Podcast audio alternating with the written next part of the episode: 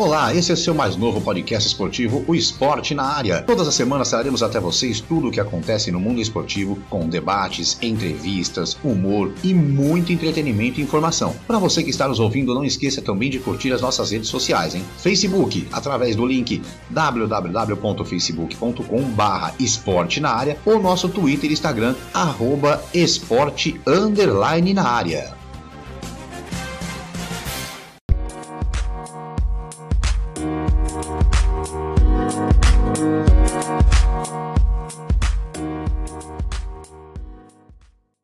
Olá, eu sou Márcio Romão, seja muito bem-vindo, seja muito bem-vinda a mais um episódio do nosso podcast Esporte na Área. Já estou aqui a postos, juntamente com os meus amigos Kleber Scott e Marcelo de Mello, para trazermos a você mais um episódio super especial, hein? Lembrando que você pode sempre nos acompanhar pelo seu tocador de podcast preferido e não se esqueça de nos seguir também. Você também pode fazer parte do nosso podcast mandando seu recado ou até dando ideias de pautas para o nosso programa. É só acessar a página www.facebook.com/esporte Esporte na Área, ou nosso Twitter ou Instagram pelo arroba esporte underline na área. E agora, a partir do dia 2 de março, você poderá também nos acompanhar em áudio e vídeo. É isso mesmo, todos os nossos episódios através do YouTube, pelo canal podcast Esporte na Área. E eu começo aqui dando meu bom dia, boa tarde, boa noite, Kleber Scott. Bom dia, boa tarde, boa noite, Márcio Romão, Marcelo de Mello, ouvintes do nosso podcast. Olha, dia 2, como o Márcio disse, estamos aí, chegando no YouTube. Vamos ver se o YouTube é tudo isso, né, irmão? Vamos dar uma olhadinha. E hoje o convidado é um cara, olha, conceituado no meio e o programa vai ser muito bom, Márcio. Com certeza. Hoje o programa promete. Bom dia, boa tarde, boa noite, Marcelo de Mello. Bom dia, boa tarde, boa noite, Márcio, Kleber, amigos do esporte na área. Hoje mais uma entrevista, mais um entrevistado espetacular aí do. Para quem é de São Paulo, deve ouvir muito esse, esse cidadão, muito. Com certeza. Bom, hoje recebemos ele, que é formado em comunicação social pelas Faculdades Integradas Alcântara Machado, ou FIAM. Já passou por vários veículos de imprensa, como Portal Que Gol, Rádio Jovem Pan, Revista Placar, Rádio Capital. Já participou de coberturas de Fórmula 1, cinco Jogos Olímpicos, já fez boletins de NBA e hoje está na Rádio Energia 97 FM de São Paulo como repórter e como assessor. Bom dia, boa tarde, boa noite, Marcelo Pereira Lima, ou simplesmente Marcelo Lima. Seja bem-vindo ao Esporte na Área. Obrigado, um abraço a todos vocês. Eu que agradeço o convite e estou à disposição aí para esse bate-papo. É isso aí, hoje a resenha promete. Bom, Marcelo, é, como eu disse na apresentação, você passou aí por várias áreas do esporte, né? Fazendo Olimpíadas, cobrindo eventos de boxe, é, Fórmula 1, fazendo boletins de NBA. É, como você se vê aí sendo um camaleão do jornalismo esportivo e como você vê essa nova geração de jornalistas esportivos aí que muitos às vezes se prendem basicamente em um só esporte, ou só no futebol, ou só na NBA, ou só no basquete. Como que você vê essa turma da nova geração aí? Então, quando eu comecei, já faz um tempinho, né? Lá atrás, nos anos 90, no começo dos anos 90, uh, ah, na Jovem Pan, é... eu comecei a assistir a NBA na época pela Bandeirantes, né? O Luciano do Vale que trouxe a NBA aqui para que uh, o pessoal conhecesse e tal, e eu me encantei como, pô, eram vários monstros sagrados do basquete, né? Michael Jordan, Kareem Abdul-Jabbar, Larry Bird, Mag Magic Johnson, enfim. E ninguém tinha pensado em fazer um boletim sobre a NBA lá na rádio, e eu tava começando, ainda tava cavando meu espaço, eu estava aprendendo ali na produção, como é que fazia rádio. E aí eu perguntei para o seu Tuta, né, o dono da Jovem Pan, se eu podia começar a fazer boletins da NBA. E aí, naquela época, a, jovem, a, a internet era carvão, né? Era um negócio precário. Mas a gente conseguia acessar o site da NBA, que basicamente dava áudios e os placares. Era, era pra, basicamente isso, não tinha muitos vídeos, nada disso. E eu dava, dava os placares da rodada, era NBA e tal, fazia um boletimzinho de 30 segundos. E, e assim eu talvez tenha sido um dos primeiros a fazer, né? A falar de NBA é, no Brasil, fora a televisão e tal, no rádio, muito provavelmente. E aí depois a gente vai aprendendo todos os esportes. E quando você está começando na carreira, eles te mandam fazer qualquer coisa, né? Vai, vai para o aeroporto às seis da manhã receber a delegação de xadrez, a delegação de peteca. Você vai, não tem problema nenhum. Você, vai, você faz o que te mandam, né? E assim eu fui aprendendo todos os esportes, fui entrevistando personalidades de vários esportes e claro que depois eu fiquei no futebol, que era o, que eu queria fazer e tal, mas eu acho fundamental para quem está começando e pensando em fazer jornalismo esportivo, principalmente no mundo globalizado como o de hoje e com tanto acesso, com tantas facilidades que a internet te dá, para que você procure pelo menos entender o básico de todos os esportes. Ninguém está pedindo para que você seja um expert em tudo, não. Foque naquilo que você quer, naquele esporte que você acha que você leva mais jeito, que você entende que você pode ser um especialista, mas sempre tenha noção de todos os outros esportes. Pô, até de curling, eu, eu acabei sabendo um pouquinho, tal, as regras e tal. Aí você descobre que tem jogo no videogame de curling, que é uma praticamente uma bocha no gelo, né? E, e até isso a gente comenta, não tem problema. Então essa é a minha dica. Aprenda um pouco de tudo, para que você saiba, quando te chamarem, pelo menos ter noção do que você está falando. Já joguei muito curling no, no, no videogame, no, no, no computador, viu? isso, é. Já joguei Isso muito. Valeu, Marcelo, de, Marcelo Lima, um prazerzão ter você aqui no Esporte na área, viu? E o cara tem que estudar mesmo, vai falar sem saber, porque tem uns caras aí que inventa de falar e não sabe, aí me irrita até, viu? Por isso que eu, eu, eu sou meio, meio complicado, meio complicado com isso aí, viu, Marcelo? Deixa eu te perguntar uma coisa, você falou para agora com o Marcelo, com o Márcio, você trabalhou aí na Jovem Pan, né? De 94 a 2013, lá você trabalhou como repórter setorista do Palmeiras, do São Paulo, né? Foi, trabalhou na produção dos programas aí, Plantão de Domingo, Domingo Pique na Pan, ô, saudade do Pique da Pan, hein? Nossa, esse era muito bom. Jornal de Esporte, Terceiro Tempo, e depois de 19 anos você deixou a Jovem Pan.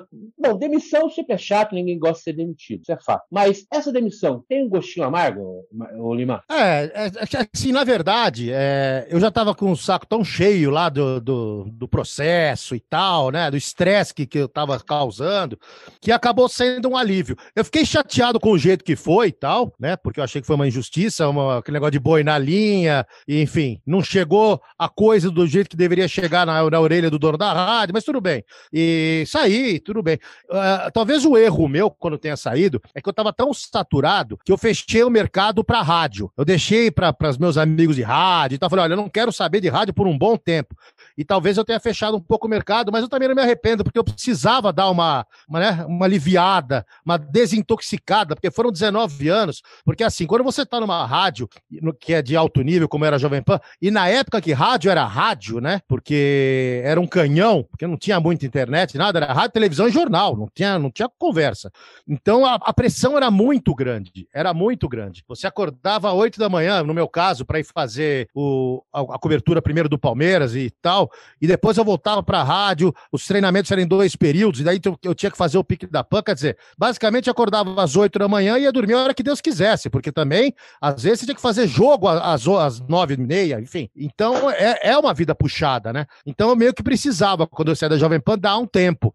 E aí eu tentei fazer alguns projetos e tal, todos ligados ao esporte. Alguns quase deram certo, mas acabou que nenhum deu certo. Você roda, roda, roda e acaba no rádio. Não tem jeito, né? Legal, Lima. Prazer em falar contigo. Eu que sou ainda mais ouvinte da energia do estádio, então para mim é, é bem bacana falar contigo. Mas a minha curiosidade, como que foi idealizado o, e formatado Energia em Campo, né? Que é essa coisa, para mim é, é muito bacana e emblemática, porque é a narração de torcedor para torcedor e até aquele momento, pelo menos em São Paulo, era algo inédito, né? Então, como que foi esse projeto aí do, do Energia em Campo, Lima? Então, eu cheguei na Energia, o Sombra me chamou para trabalhar em 2018 aqui na Energia 97 como assessor de imprensa do Estádio 97. Então eu trazia todos os convidados que vinham ao programa, e essa era basicamente a minha função, alguém precisava falar aqui com eles, e eu que fazia o meu campo e tal. E aí o Gato, em, em, em 19, final de 18, né, ele, num almoço com o Sombra e com o Zé Antônio, que é o dono da rádio,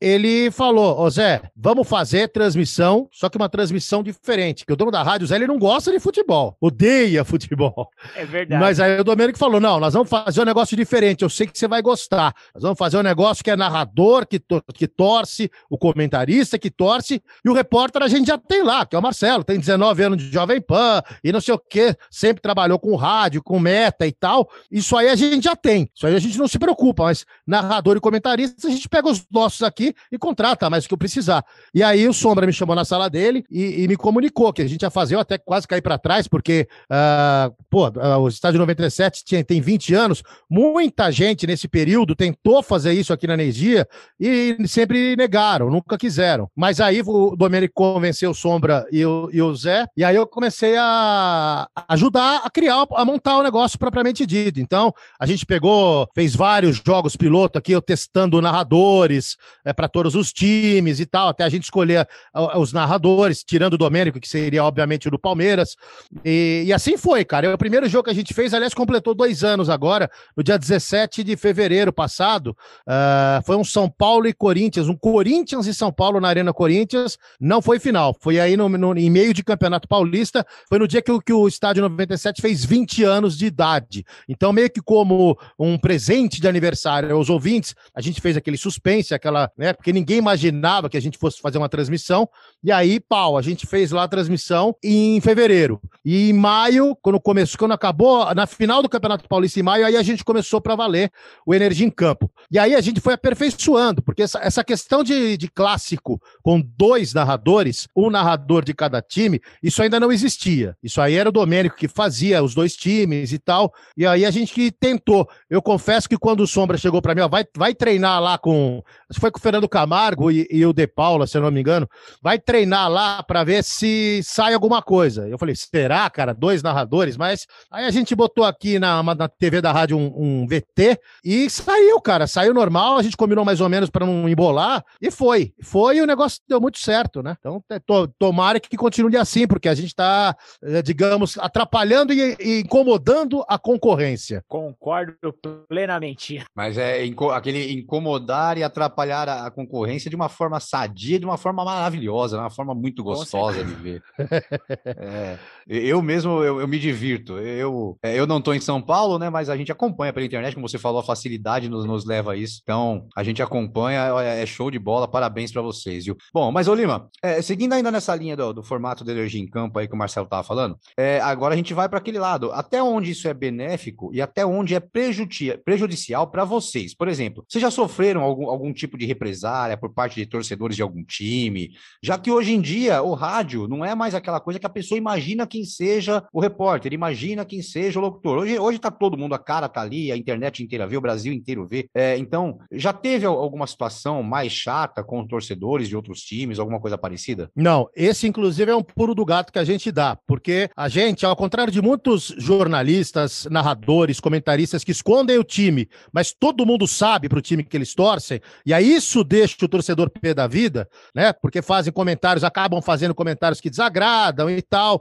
A gente é escancarado, o cara sabe quem é quem, né? A gente leva o futebol como entretenimento, e uma coisa que é, aí foi da minha experiência, a gente, quando estava bolando o, o, a transmissão, né, o Energia em Campo, uma preocupação nossa era o seguinte: a gente não pode fazer uma transmissão tipo um circo, isso não pode.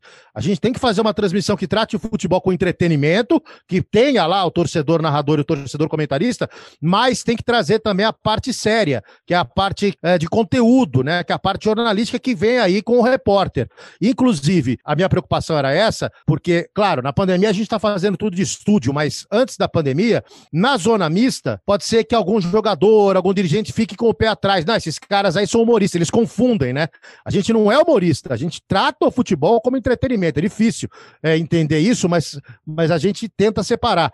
E como, como eu sou conhecido já lá no, no meio, enfim, eu estando lá na área de, de, na zona de guerra, digamos assim, na linha de frente, isso aí a gente matou. Então não teve problema nenhum, né? É, é talvez esse equilíbrio também seja uma chave aí que esteja dando certo. Com certeza, dando, dando certo, não dando muito certo, com certeza. Ô Lima, é, eu queria que você avaliasse o momento da comunicação, já que a gente comentou, você comentou na resposta passada, né? Hoje em dia, hoje as redes sociais estão aí, né? O YouTube, principalmente, tem muitos jornalistas hoje abandonando rádio, TV e fazendo o seu canal no YouTube. Como é que você vê esse novo momento é, do jornalismo brasileiro? Então, é, é, a internet veio para democratizar. Antigamente, por exemplo, você quer trabalhar em rádio, você tinha que obrigatoriamente tentar arrumar um estágio numa rádio tradicional e era difícil. Se não tivesse o chamado QI, quem indicou, era difícil de você conseguir entrar. Hoje, você pode montar uma rádio web com os seus amigos tal, e você já começa a fazer. Mesmo que você seja completamente amador numa faculdade,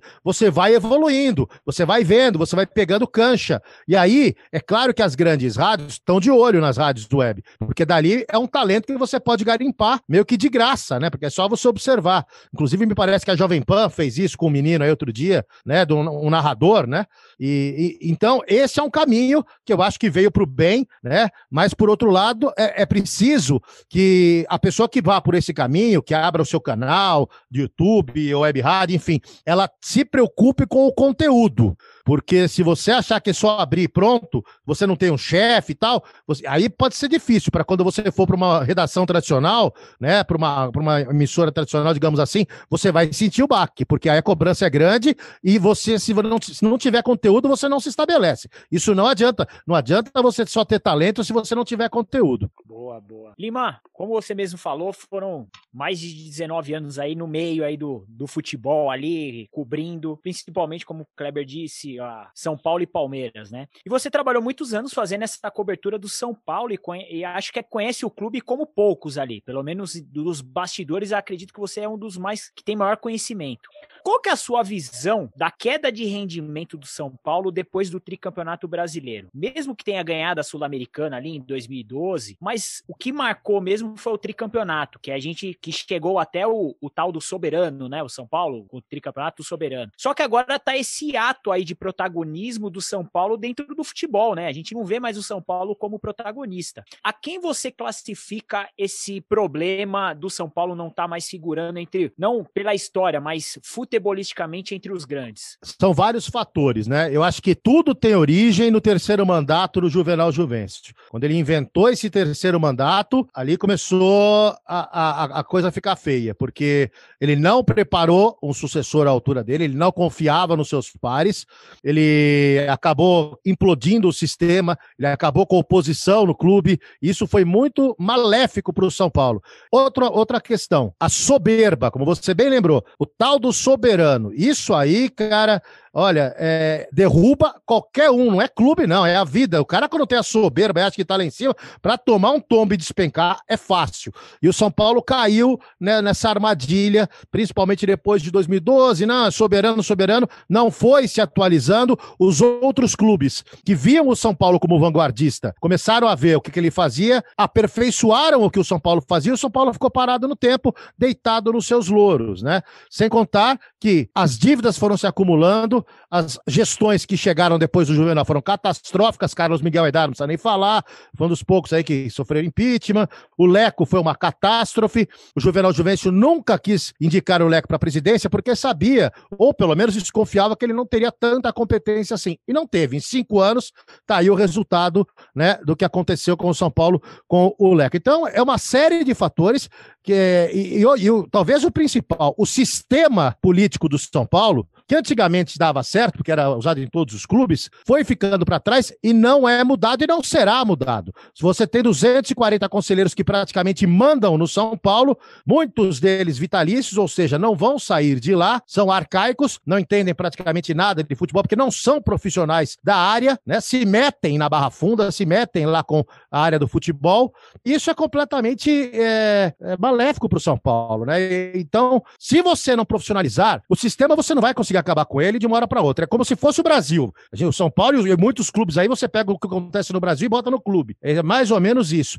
Mas se você não consegue quebrar o sistema em si, que é a distribuição de carteirinha, encargos para conselheiro em troca de apoio na eleição, isso aí acontece e aconteceu com o Júlio Casares. Mas você tem que tentar, pelo menos, blindar a Barra Funda, que é a razão de ser do São Paulo, que é o futebol, e que lá profissionalizar. Se você não fizer isso, o São Paulo ainda vai amargar uma fila aí grande, viu? Viu? Porque não vai ser fácil sair disso, não. É, e São Paulo, complicada a situação de São Paulo. Bom, ô Lima, é, falando ainda sobre o futebol paulista aqui, dos quatro grandes de São Paulo, né, somente o Corinthians que não contratou um técnico estrangeiro. Agora chegando no Santos o, o Roland, é, então o, o, Abel no Palmeiras, ali é, São Paulo também com técnico com Crespo. E, e os técnicos, na sua opinião, você realmente acha que os técnicos estrangeiros estão um nível acima dos brasileiros ou também tem muita falácia, tem muita propaganda? Jogando em cima, é muita, é, é muito nhen, em cima desses caras que estão chegando. Não, eu acho o seguinte, a escola europeia, obviamente, ela é hoje em dia, e faz hoje em dia não, né? Há muito tempo ela é superior ao que tem aqui no Brasil, metodologia, estilo de jogo, uh, o dia a dia, os treinamentos, eles estão muito mais avançados em relação ao Brasil. Mas aí os jovens treinadores também têm que se atualizar aqui no Brasil. Os brasileiros têm que se atualizar para também utilizar esse tipo de, de, de, tática, de treinamento físico que se usa no mundo, no primeiro mundo no futebol. O que acontece é o seguinte: eu acho que o, que o Brasil tem uma geração que não é das melhores de jovens treinadores, isso leva a desconfiança. E por outro lado, assim como cá, lá também não é todo mundo uma maravilha, não. Tá cheio de técnico ruim na Europa. Mas, como você traz um Jorge Jesus e deu certo, um Sampaoli que, embora jogue bonito, ofensivo, não ganha nada, né? É mais papo do que outra coisa, mas tá aí, fez o nome dele, já tá indo embora do Atlético. Agora, então, os treinadores uh, europeus agora estão com esse status. E os clubes brasileiros estão desconfiados dos jovens treinadores, estão tentando apostar nesses treinadores uh, europeus. O Abel Ferreira, por exemplo, ele é jovem, mas ele já tinha uma boa fama lá em Portugal, é estudioso, é, foi do esporte, da, da, da escola do Mourinho, e enfim, eu gosto do que ele apresenta. O Jorge Jesus, ele sempre foi um, um treinador tradicional lá em Portugal, mas ele estava meio no ostracismo antes de vir para o Flamengo. E veio para o Flamengo, pegou uma seleção, né? E, claro, é, colocou aquela metodologia europeia, como vários jogadores do Flamengo já estavam acostumados com isso, porque jogaram lá fora, o, o negócio deu caldo, né? E tanto é que depois que o Jorge Jesus saiu, o, o, trouxeram lá o Domeneno, tentou mudar o esquema de jogo, não deu certo, e o Rogério deve ser campeão, mas também está sofrendo, né? Porque o Flamengo não enche os olhos como enchia com o Jorge Jesus. Mas basicamente é isso. Eu acho que a gente está vivendo um momento em que realmente os, os clubes estão tentando apostar mais nos jogadores, nos treinadores europeus, e é bom para que os jovens eh, treinadores brasileiros se coçem e também se atualizem, né? É isso aí, ô Kleber. Desculpa, desculpa, Kleber. É coisa rápida aqui antes de você fazer sua pergunta. É, continuando nesse tema aí, é, até queria a sua opinião também, é uma, uma opinião que eu peço sempre para algumas pessoas do esporte, algum, alguns jornalistas ligados ao esporte, sobre o Rogério Ceni, né? Bom, primeiro que a gente está falando de técnico estrangeiro e, querendo ou não, Mas campeão. É do Rogério. Campeão brasileiro é, é o, o, Rogério Ceni ou o Abel? É então...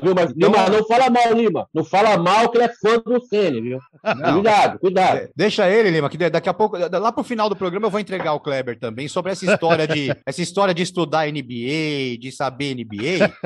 Eu vou entregar uma dele daqui a pouco também aqui. Mas, ô Lima, ô Lima, mas voltando ao assunto, o, campeão brasileiro vai sair de um técnico brasileiro, o Abel ou o Rogério Ceni. Enfim, mas é, é, eu queria sua opinião sobre outro assunto também, sobre o Rogério Ceni no Flamengo e sofrer como ele sofreu no Flamengo, que eu falo que sempre eu tenho, eu tenho uma opinião que de repente pode não ser a que você compartilhe também, mas é o Rogério Ceni é, novo como técnico, ele foi para Fortaleza, fez um baita de um trabalho, mas eu tenho a seguinte opinião e não sei, de repente eu posso estar errado, porque eu vejo muito de fora e você conviveu ali no São Paulo, você sabe muito bem as coisas como acontecem no São Paulo.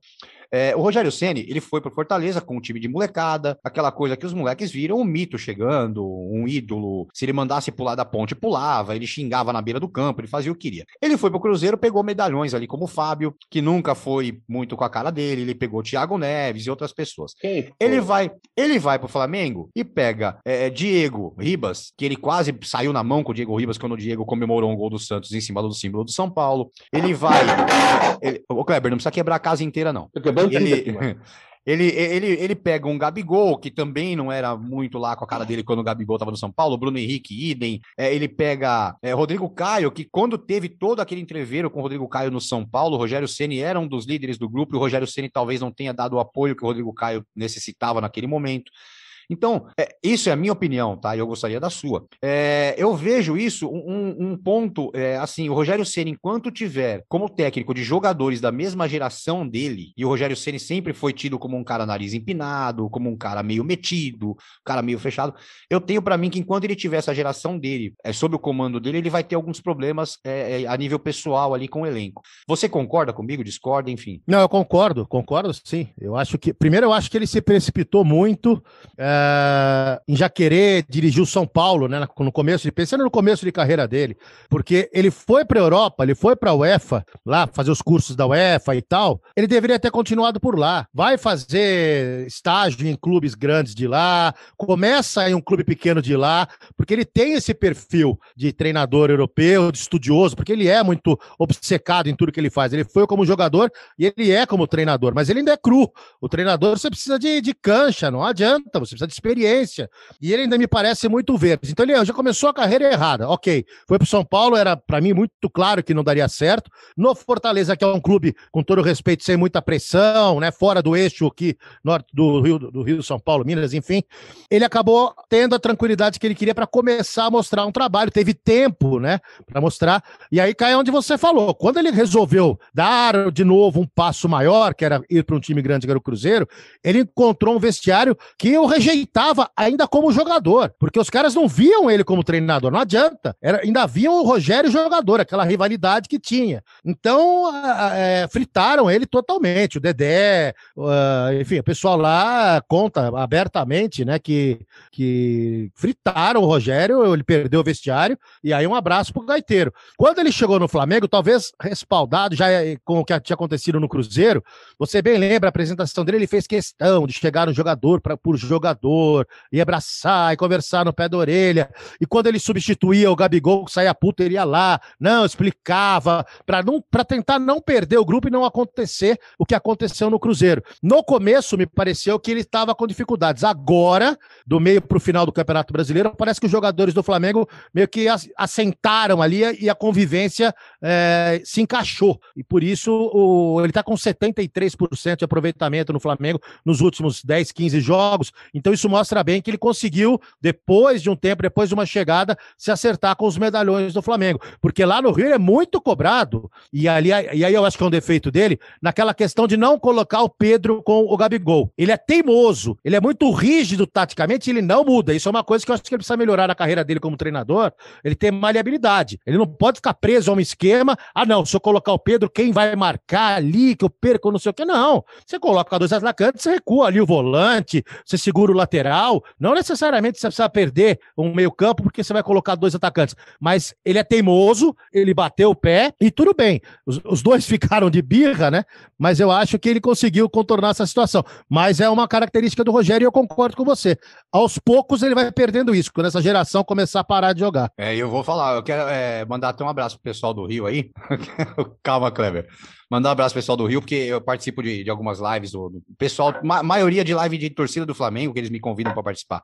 E realmente, a bronca dos caras é essa: ele não colocar Pedro para jogar. É, eles são super agradecidos por ter descoberto o Arão como zagueiro, mas ele não colocar o Pedro para jogar no Flamengo é uma coisa que a torcida não perdoa, não perdoa mesmo. Mas vai lá, Kleber. Ah, vamos falar de treinador de verdade? Já perdemos muito tempo com o Rogério Senna aqui. Vamos falar do Luxemburgo. eu pensei que, que você ia falar do Diniz. Se eu não me engano. Não, não, Diniz também não, também não. Vamos falar do, vamos falar do treinador de verdade. Vamos falar do Luxemburgo, que, se eu não me engano, amigo, amigo também nosso querido Lima. Ô, como é que você vê nesse momento? momento Luxemburgo, que deixou Palmeiras, né? Palmeiras campeão da Libertadores e, e agora no Vasco, quase o Vasco aí praticamente na segunda divisão novamente, Lima. Cara, o Luxemburgo ele é o maior exemplo do que a gente conversava. Ele não evoluiu. Ele continua usando a metodologia que ele usava e que era moderna nos anos 90 com o Palmeiras, aquela máquina de jogar bola, ele era, rivalizava com o Tele, pô.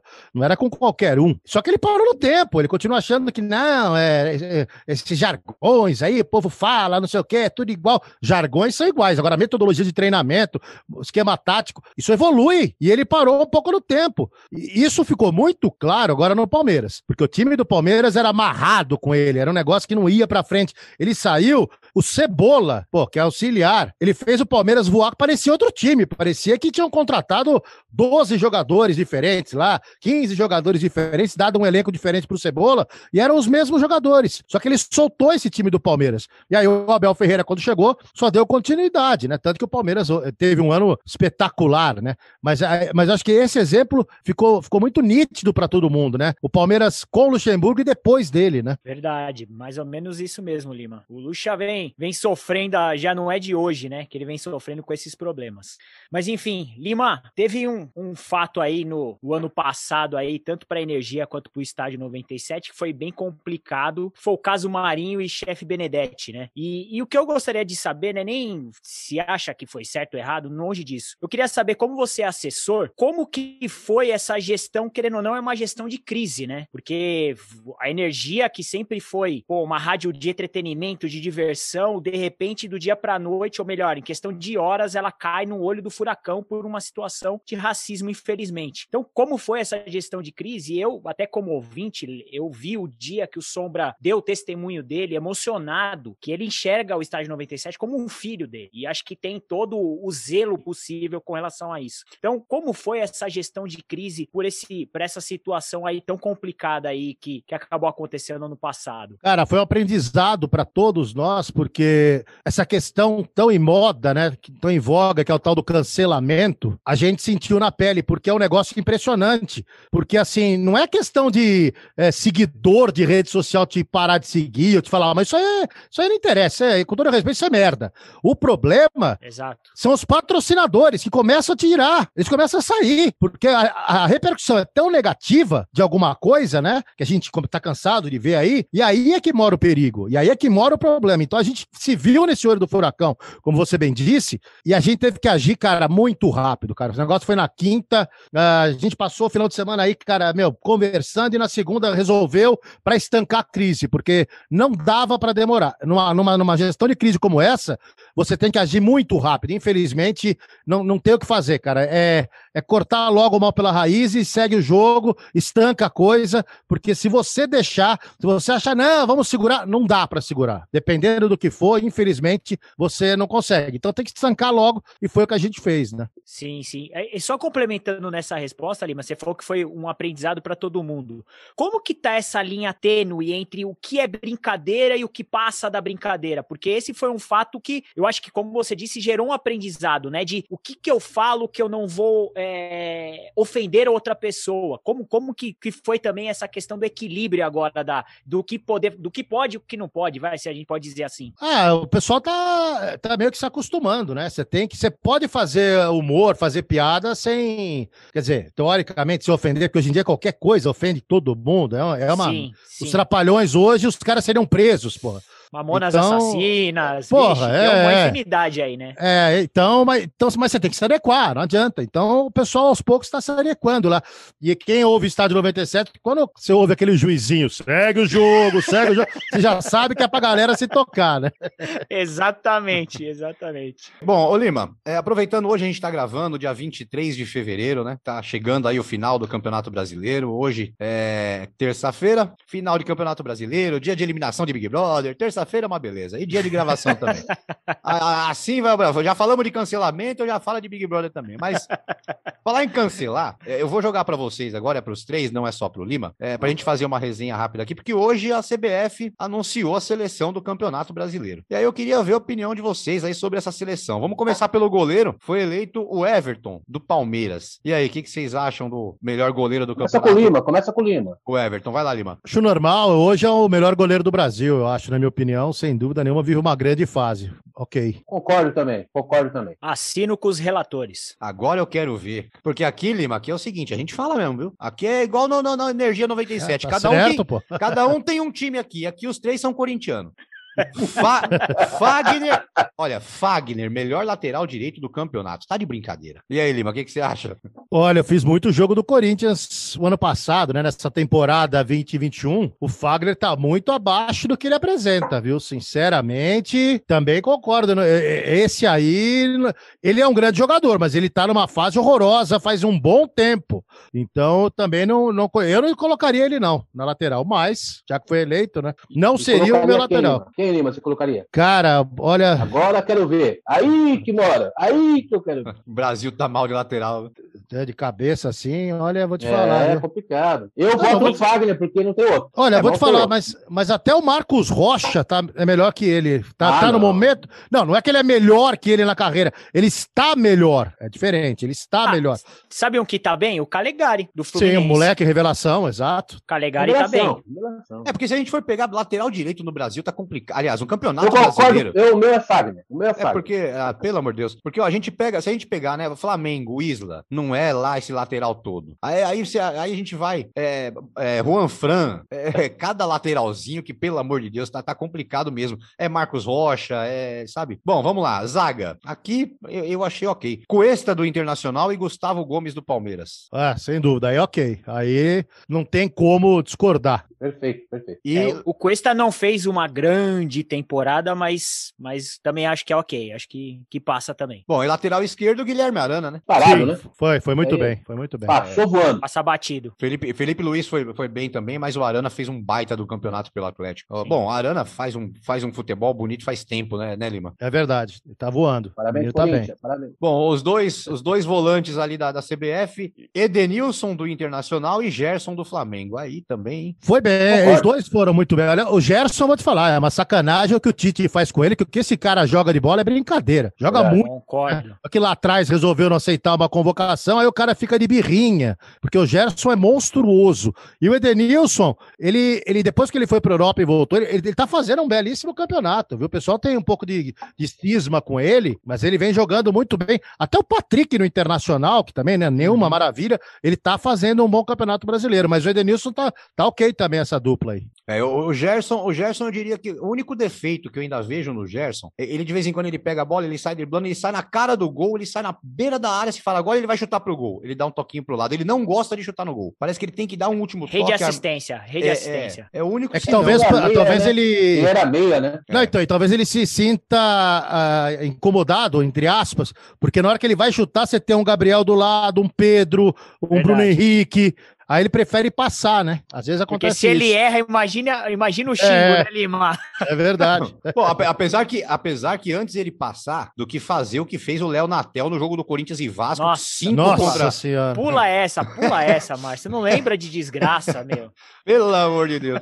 Bom, os dois meias. Aí tinha bastante gente para ser eleito, mas elegeram Claudinho e Vina. Então, o Claudinho merece. O Claudinho, ele tá fazendo um campeonato sensacional, tanto que deve ir pra Europa. É, Agora, o Vina, cara, o Vina, assim, eu tenho. Ele, em time grande, ele nunca vingou. É. sabe? E no Ceará, tudo bem, tá fazendo um campeonato ok lá e tal, dá umas assistências, faz uns gols. Mas eu não sei se eu colocaria ele como um dos meias do campeonato. Mas tudo bem, já que escolheram, dá pra você. Dá pra engolir, dá pra passar. Mas eu não acho nenhuma maravilha, não. Na, na opinião. eu na- ainda prefiro o Arrascaeta. É, isso que eu ia falar. Na opinião de vocês, é... seria a Rascaeta também? Eu prefiro o Arrascaeta do que o Vina. Ah, eu Muito mais jogador. Eu, eu Muito pulo. mais. Bom, e a, e a CBF fez um 4-4-2, né? Com dois atacantes só. Tudo bem que o Claudinho faz ali um terceiro atacante também, né? Mas colocaram Marinho e, e Gabigol. Aí também, né? Acho que não tem muito. Mas eu não colocaria o Gabigol, eu colocaria o Luciano. Eu colocaria o Também. Luciano pelo campeonato que ele tá levando o São Paulo nas costas. Costas. O São Paulo, nessa fase aí que desmanchou em 2021, só sobrou ele lá. E o, Gabi, o Gabriel ele ficou muito tempo machucado. E aí ficou naquela reserva, volta, reserva, volta. Ele é um grande jogador. Ele jogando em ritmo, em forma, o campeonato inteiro. Ele seria o artilheiro, na minha opinião, fácil desse campeonato. Porque ele tem realmente qualidade e tem por trás dele um grande time. Mas nesse momento, para campeonato brasileiro, eu escolheria o Luciano. É Esse aí eu discordo. É, Bom. e ainda fazia um, faria um adendo, Lima, com o Pedro. Que o Pedro, Sim. quando foi exigido também, cara, meu, correspondeu e muito ali com a camisa do Flamengo. Mas eu concordo com você. Acho que Luciano e Marinho, pelo ano dos dois, acho que deveria ser a dupla de ataque também. Gabigol foi aí pela, por um pouquinho do marketing aí dele. É, pelo, pelo nome, pelo final do campeonato, são seis jogos seguidos fazendo gol na reta final, é aquela coisa toda. Bom, e técnico, a CBF colocou aqui o melhor técnico do campeonato, Abelão. É a volta por cima do Abelão aí, ô, ô Lima? Eu acho que foi até uma, uma homenagem a ele, né? Porque não dá pra colocar o Fernando Diniz, né? Né? Aí, É difícil, né? Ô, então... ô, Lima, tem um companheiro nosso aqui de óculos escuros, que eu não vou falar que é, adora é. o Fernando Diniz, viu? Ah, é? Adora, adora. Chama, chama de Fefe. E não, isso Deus. não é uma ironia, isso é real. Meu Deus. ah, o Fernando Diniz, como estava liderando o campeonato no São Paulo, todo mundo, todo mundo elogiava o cara, né? Eu já elogiava antes, mas realmente é, ele não soube gerir o grupo ali e acabou levando o São Paulo pro buraco. Mas é um, é um treinador de futuro, é um treinador de futuro. É, eu, eu, eu acho o Abelão fez um baita A gente gosta do Rogério Ceni, pô. É, o Abelão, Abelão fez um baita de um trabalho, mas eu, eu lembro que a gente fez um podcast aqui, tava acabando, é, tava começando o Campeonato Brasileiro, na verdade. Tava ali num quarto do campeonato, mais ou menos, tinha uns 10 jogos. E a gente fez uma resenha sobre isso e a gente falou do, do, do trabalho que o Cuca vinha fazendo no Santos. Eu acho que o, o, trabalho que o Cuca fez no Santos, meu Deus do céu, é, tinha que dar o melhor treinador do campeonato pro Cuca, porque o, carregar o Santos da forma que ele carregou, assim como o Dair Helman carregou o Fluminense no começo também. Mas é que a gente tá falando só de brasileiro, né? Exato. O Cuca ele carregou o Santos na Libertadores, né? Exatamente. No brasileiro não foi tão bem, conseguiu a oitava vaga ali na, na Bacia das Almas, né? Talvez por isso o Cuca não tenha sido lembrado, né? Mas sem dúvida é uma fez um belíssimo trabalho no Santos. E se, e se tivesse um, um prêmio para o time revelação, a equipe revelação seria o Fluminense, né? Porque o campeonato que o Fluminense fez com o que tem, ninguém diria isso, né, né Lima? Você sabe que a vantagem de, de, ter um clube grande com dificuldades financeiras é essa, né? O cara, quando tem uma base boa, ele é obrigado a usar, porque não tem jeito, tem que usar. Então o Fluminense teve que usar, e você bem lembrou, o Odair Helma fez um trabalho excepcional para botar ali essa molecada aos poucos, juntando ali com, principalmente com o Nenê e depois com o Fred, que o Ganso, coitado, o Ganso não, não consegue mais andar, né? Ele entra em campo, parece que é a Marta Rocha pros antigos que lembram, desfilando em campo, né? Aí não dá, né? O Ganso, ô Lima, o Ganso, o Luan, Lucas Lima, é tudo falinha do mesmo saco? Mais ou menos. O, o Ganso, cara, ele é o melhor deles, desses daí que você citou tecnicamente. O problema é que ele não tem mais joelho, né? Aliás, quando ele foi pro São Paulo, ele já não tinha mais joelho. Aí complica, porque o cara é um talento, é uma pena, porque ele é uma, uma, um talento sensacional. Porque eu me lembro quando eu comecei a cobrir o Santos lá com o Neymar aparecendo e ele aparecendo, aquele time, aquela geração, o Ganso é que chamava mais atenção que o Neymar. Claro, depois o Neymar virou o que virou e o Ganso. Mas o Ganso era um talento sensacional, aqui deu azar. Porque realmente, quando você não tem joelho, fica difícil. Você vê o cara correndo, parece que ele tá com aquela calça jeans molhada, né? Não anda, né? O Luan é uma enganação, então? O Luan é uma enganação? Cara, o Luan, pra mim, foi aquela chamada voo de galinha. Que o cara tem aquela temporada excepcional, mas não é o nível dele. O nível dele é esse que ele tá aí no Corinthians. Porque depois que ele fez 2017 maravilhoso pelo Grêmio, ele também não conseguiu mais render por lá. Eu até não entendi porque que o Corinthians foi atrás, porque já não tava rendendo por lá. Então, eu acho que o, Luan é mais esse voo de galinha. É como o Pablo, né? Que o São Paulo caiu no contra do Vigário. Fez uma, um belo campeonato pelo Atlético Paranaense, foi campeão, São Paulo, ó, oh, que atacante! Foi lá e contratou. Tá aí com, com o bonde aí agora, né? Falar em jogador assim, é o Michael do Flamengo. Eu eu, para mim, o Michael é, é, é, um bom jogador, mas assim, pegou, um, pegou uma equipe. O Michael é jogador de velocidade, pegou o Flamengo. O Flamengo não é um time reativo, não joga em contra-ataque, não joga da forma que o Michael joga. Mas será que o Michael ainda pode render alguma coisa? Porque com, com, o, com, com, o, Dom, o Dom, com o Domenech, com o Jesus Foi. ainda não, né? Domenech, né? Com o Domenech, ele estava jogando, jogando bem até alguns jogos tudo mais, mas depois acabou sumindo. Mas será que é o esquema do Flamengo que não ajuda ele?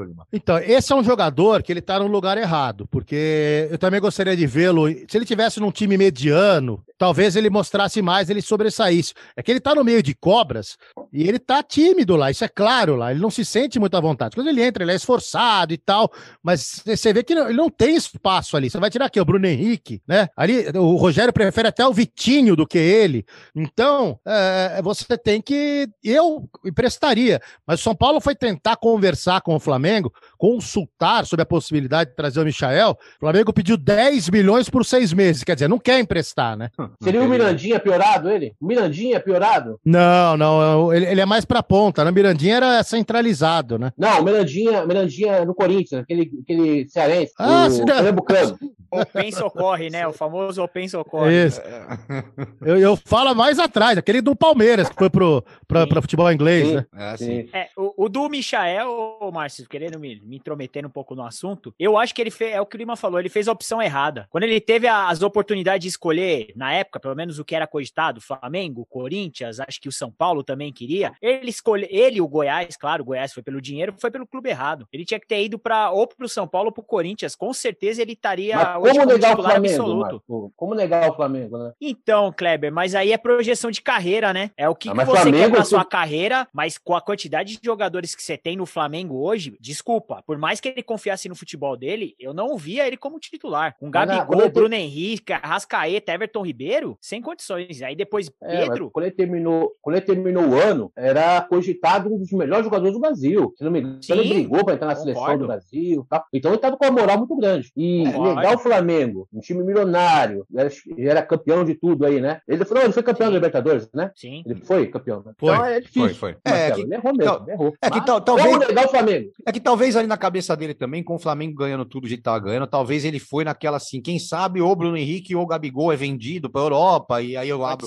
abro um espaço, tem, tem tudo isso. Bom, mas vamos lá, é, finalizando aqui de Campeonato Brasileiro, para a gente poder também finalizar o no, nosso episódio de hoje. Na lata, Kleber, Flamengo ou Inter? Ah, depois do, do assalto, depois do, do. Eu não tenho nem palavras para dizer o que foi aqui no Maracanã, Flamengo, né? Não tem como. Até porque, até porque, se o, o, o, o Inter ganhar lá, ele vai, o VAR vai arrumar um jeitinho pro Flamengo empatar com o São Paulo, ganhar aqui. Não vai. Flamengo, campeão Flamengo. Tem jeito, Mar Marcelão, Marcelo de Melo. Ah, eu acho que o, o jogo foi o de domingo. A final foi domingo. Eu acho que vai dar Flamengo também. Ainda mais São Paulo, depois de perder para pro Botafogo, por mais que tenha a questão que o Flamengo não ganha do São Paulo, mas depois que perde do Botafogo, como que você vai acreditar? Eu acho que vai dar Flamengo também. E você, Lima? É difícil discordar, porque o São Paulo é um time completamente esquizofrênico. Foi lá no, no, contra o Grêmio no Olímpico e ganhou.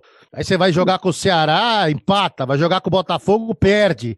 É completamente bipolar. Então, é... mas teoricamente vai dar Flamengo, também acho. O Flamengo tá com moral. São Paulo não vai ter lateral esquerdo, vai ter que subir o garoto Wellington da base para jogar, ou vai ter que jogar improvisado com alguém.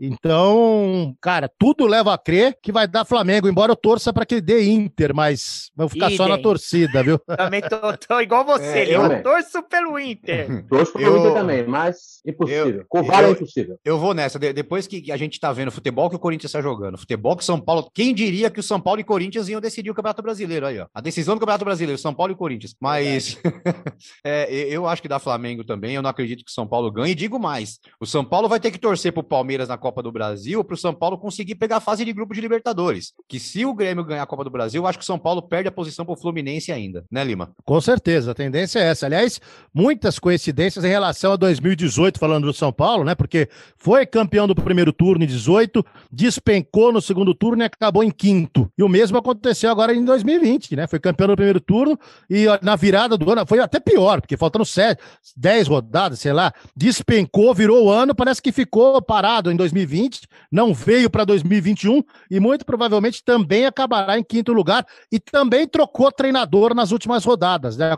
Como aconteceu em 18. É, São Paulo demorou, demorou para dispensar o Diniz, assim como o Corinthians demorou para dispensar o Coelho. É uma coisa de louco. Bom, Ô, Márcio, Márcio. Oi, fala. Uma dúvida, você que participa de live com seus amigos cariocas, aí os flamenguistas, o que, que eles falaram do assalto do VAR? Bom, eles falaram, eles falaram a mesma coisa que uma comissão de arbitragem agora falou hoje, que foi justa. É. Uma comissão foi de justa. árbitros. É, juntaram hoje uma comissão de árbitros, as é. excelências, as excelências do Sim. futebol, e falaram é. que foi justa a expulsão. Então, assim. A excelência eu, do futebol, eu, Márcio, jogadores de futebol, não é árbitro, amigo amigão. Não, mas vamos lá. Eu, Márcio, eu, Márcio, acho que, que não era para expulsão. Eu achei que era para amarelo, foi uma coisa. Ele perdeu o tempo da bola e não, não era para expulsão. conversar com mas, qualquer, mas cara, você, você vai, você vai perguntar, você vai perguntar para flamenguista o que ele acha? É, lá na live dos caras, cara, eu tô escutando cada coisa. Bom, eu tô escutando cada coisa, para você ter uma ideia. O Lima vai cair de costa agora. Sabe, ô Lima, você sabe qual que é o apelido do William Arão na torcida do Flamengo? Hum. William Van Dyke. Foi o Mano que deu isso aí para ele, esse apelido? Não, é, é, é, o Mano gosta desse apelido mesmo, viu? Nossa é verdade, senhora, ele gosta. Não, é, ó, é, cada, é cada coisa que eu escuto naquelas lives dos flamenguistas que, pelo amor de Deus, ainda bem que os caras sabem que eu sou corintiano, mas não, a gente não briga e fica na, na brincadeira. Mas olha, escutar, eu vivi para ver flamenguista chamando o Ilharão de Van Dyke. Eu vivi para ver isso. Mas, né? É. Fazer o quê? É, é, o nível do futebol brasileiro. Bom, Clebão, sua despedida. Lima, prazer ter recebido você aqui no Esporte na área, viu? A gente estava há algum tempo já é, querendo trazer você para cá. Graças a Deus deu tudo certo, agenda aí, você é muito ocupado, a gente sabe disso. E olha, com certeza o nosso programa hoje deu outro nível aí com a sua passada por aqui, viu, Lima? Muito obrigado. Imagina, Kleber, eu que agradeço e sempre que precisar, estamos na área aí para se derrubar é pênalti, como diria o outro. aí, amigão. É, é, isso aí. Marcelão, suas despedidas. Não, só agradecer no Lima mesmo, como eu falei, eu como ouvinte do, do Estádio de Energia, escuto Palhacim, escuto diversos programas, então, pô, tô super feliz de conversar com o Lima e só dar parabéns aí pelo trabalho, o Energia em Campo é um sucesso, cara, espero que dure muitos, muitos, muitos anos aí e sucesso para vocês, Lima, só isso que eu tenho para dizer. Valeu, Xará, muito obrigado. E se Deus quiser, vamos continuar aí fazendo história, dando essa chacoalhada, né, num rádio que tava meio parado, ali aquela transmissão é, engessada, né, a gente chegou para dar uma chacoalhada no mercado, vamos ver, se Deus quiser, vamos ficar aí muito tempo. Verdade. Ô Lima, fica como sugestão, faz estranho no, no Ninho pelo Skype, pô. É, mas então, a gente tá esperando acabar a pandemia, né, cara, a gente chegou até a fazer em alguns aí, trazer no estúdio Sim. e tal, mas quando acabar a pandemia, com certeza a gente vai trazer gente aqui no estúdio, até porque a gente vai estar tá no estádio, né? E aí o Sim. estúdio aqui fica mais tranquilo para trazer gente. Verdade, verdade. É isso aí, Show, Bom, Lima, obrigado. É, antes, antes, da minha despedida, Lima, a gente já entrevistou algumas personalidades aqui da, do jornalismo, né? Entrevistamos, meu, é, Tata Muniz, me ajuda aí, Kleber. Tata Muniz, José Silvério. Quartarolo. Quartarolo, é, Fred Júnior. Fred Júnior, Rafael Belatini. Seródio. Seródio. Então, o Lima entra nesse, nesse rol aí das nossas entrevistas com, com jornalistas esportivos, jornalistas, né? Na verdade, jornalista, não existe jornalista esportivo, é jornalista, ponto. É, Lima, só que tem uma coisa que a gente sempre faz aqui no final, que é hora de você entregar alguém. Hum. É aquela hora que você tem que entregar alguém, é uma resenha, uma história engraçada, um mico de alguém, de alguém da turma aí da energia, ou da turma da Jovem Pan, da sua época de Jovem Pan, enfim. É hora que você entrega alguém, sem, sem, sem, filtro. Não, eu vou, vou contar uma, um episódio que eu tive com o Rogério Ceni. É, a gente foi fazer, o São Paulo foi jogar contra o Deportivo Tátira, em San Cristóbal, na Colômbia, na, na Venezuela. E aí a gente foi no voo fretado, né? E San Cristóbal fica na fronteira com a Colômbia. Então, cara, a gente desceu na base aérea do exército lá. Então, nego com metralhadora, não sei o quê. Pô, a gente saiu lá, pegou o ônibus, foi pra. A gente desce na base aérea de Pereira, que é uma cidadezinha lá onde fica lá na divisa mesmo, desce até San Cristóbal, onde fica o Tátira e tal. E a gente, cara, foi muito engraçado, porque a cidade é pequenininha e tava tendo um congresso, porque tem uma faculdade, uma universidade ali, então não tinha hotel. Então acharam um hotel, cara, mas daqueles assim da Praia Grande, sabe? Aquele piso de, de, de azulejo. Era um negócio, cara. E eu calhou de eu ficar no mesmo, no mesmo andar que o Juvenal Juvense e que o Rogério, né? Aí, cara, primeiro o Juvenal, na hora que ele entrou, cara, eu, eu ria, porque ele olhava com nojo, né? Aquele hotel. Meu Deus, que que é isso, né? Abri a porta lá e teve que se virar com aquilo, né, cara? E o Rogério, bicho, ele comprou no free shop na ida um Discman na época lá para botar na televisão para ver os shows que ele gostava. Ele gosta de ficar vendo show, gostava, né? Na, nas concentrações. Cara, e a gente chegou na Venezuela, era aquela TV de tubo, bicho. Porra, mas você não vai que Discman, né, cara? O Rogério ficou tão puto, eu fiquei com dó do funcionário de São Paulo. Ele olhou pro cara e falou: Cara, se vira, acha uma porra de uma televisão pra eu assistir meus shows. Eu não sei o que o cara fez, cara, onde ele foi, que ele me apareceu com uma televisão ainda de tubo, mas um pouco mais moderna, para conseguir dar pro Rogério pra ele colocar lá e, e assistir o tal do DVD dele. Mas foi muito engraçado. E aí depois ele me chamou, porque era o quarto do lado. Ô, oh, Marcelão, vem cá, cara, consegui. Eu falei, porra, vou te falar, é só você mesmo pra conseguir, aqui na Venezuela, no fim do mundo, uma TV compatível com o Discman, cara. Então são curiosidades, né, que a gente vive aí nesse mundo do futebol. É Ô, Limaia, você já pensou André Sanches no meio desse hotel enchendo o saco do Juvenal, então? Nossa Ixi, senhora, Maria. cara. Mas daí os dois iam descer pro lobby, que tinha um bar no lobby. Aí ah, os dois iam tá. ficar lá, não iam nem pro quarto, viu, cara? Ah, verdade. Ia ficar tomando uísque deles lá. Nossa senhora. iam ficar por lá. Bom, mas é isso aí, gente. Já terminando aqui o nosso, nosso episódio de hoje, nosso podcast Esporte na Área, com a participação super especial, Marcelo, Marcelo Lima. É, Marcelo, repetindo aí as palavras do, do seu charado, Marcelo Marcelo, repetindo as palavras do Kleber. É muito sucesso para você, muito obrigado pela disponibilidade, muito obrigado pela simpatia. É sucesso para você na sua carreira, sucesso pessoal da energia, cada vez mais aí colocando, fincando mesmo é, a história do, do esporte no rádio, né? É, com, com oh, o pessoal 22 da... anos, só 22 só, anos. Só 22 anos. Pô, é pouca coisa. É, é pouquinha é coisa. Pouquinha pouquinho. coisa. Mas é que vocês tenham muito sucesso, mais ainda do que já tem. Manda um abraço pro pessoal da energia, é, manda um abração para todos. Quem sabe aí um dia você volte com a gente já no, nas lives do YouTube, que a gente agora semana que vem estreia o nosso canal no YouTube. Quem sabe a gente possa contar com você também um dia na live com a gente aí. Quem sabe com mais mais pessoas aí da energia também, né? Fazer aquela resenha gostosa. Tá ah, falando com o assim. assessor, Kleber. Ô, é, Márcio, vamos... tá falando com o assessor aí, ó. Olha lá, o, Bá tá indo embora agora. O Bá tá, acabou o programa, ele fica na resenha. Boa. Tchau, um abraço. Falou, é isso aí, gente. Vamos, vamos, vamos, vamos combinar assim, vai ser um prazer, sem dúvida nenhuma. A gente combina com alguém aqui, com o pessoal que você queira aí, e a gente, a gente vai também fazer no YouTube, sem problema nenhum, será um grande prazer. E um grande abraço aí a todos vocês. Obrigado mais uma vez pelo convite. É isso aí. Bom, brigadão, Lima. Kleber, Marcelo, boa noite. Para você que curtiu o nosso podcast até agora também, boa noite, bom dia, boa tarde, né? Porque podcast não tem horário. Semana que vem a gente volta com mais episódio super especial. Fiquem com Deus e até lá. Você curtiu mais um Esporte na Área, o seu mais novo podcast esportivo. Aproveite e não esqueça de curtir nossas redes sociais, Twitter ou Instagram, arroba esporte underline na área ou pela nossa página do Facebook, www.facebook.com barra esporte na área. Esporte na Área, sua mais nova opção de podcast e informação a qualquer hora do dia ou da noite, sempre ao seu alcance e sempre junto com você.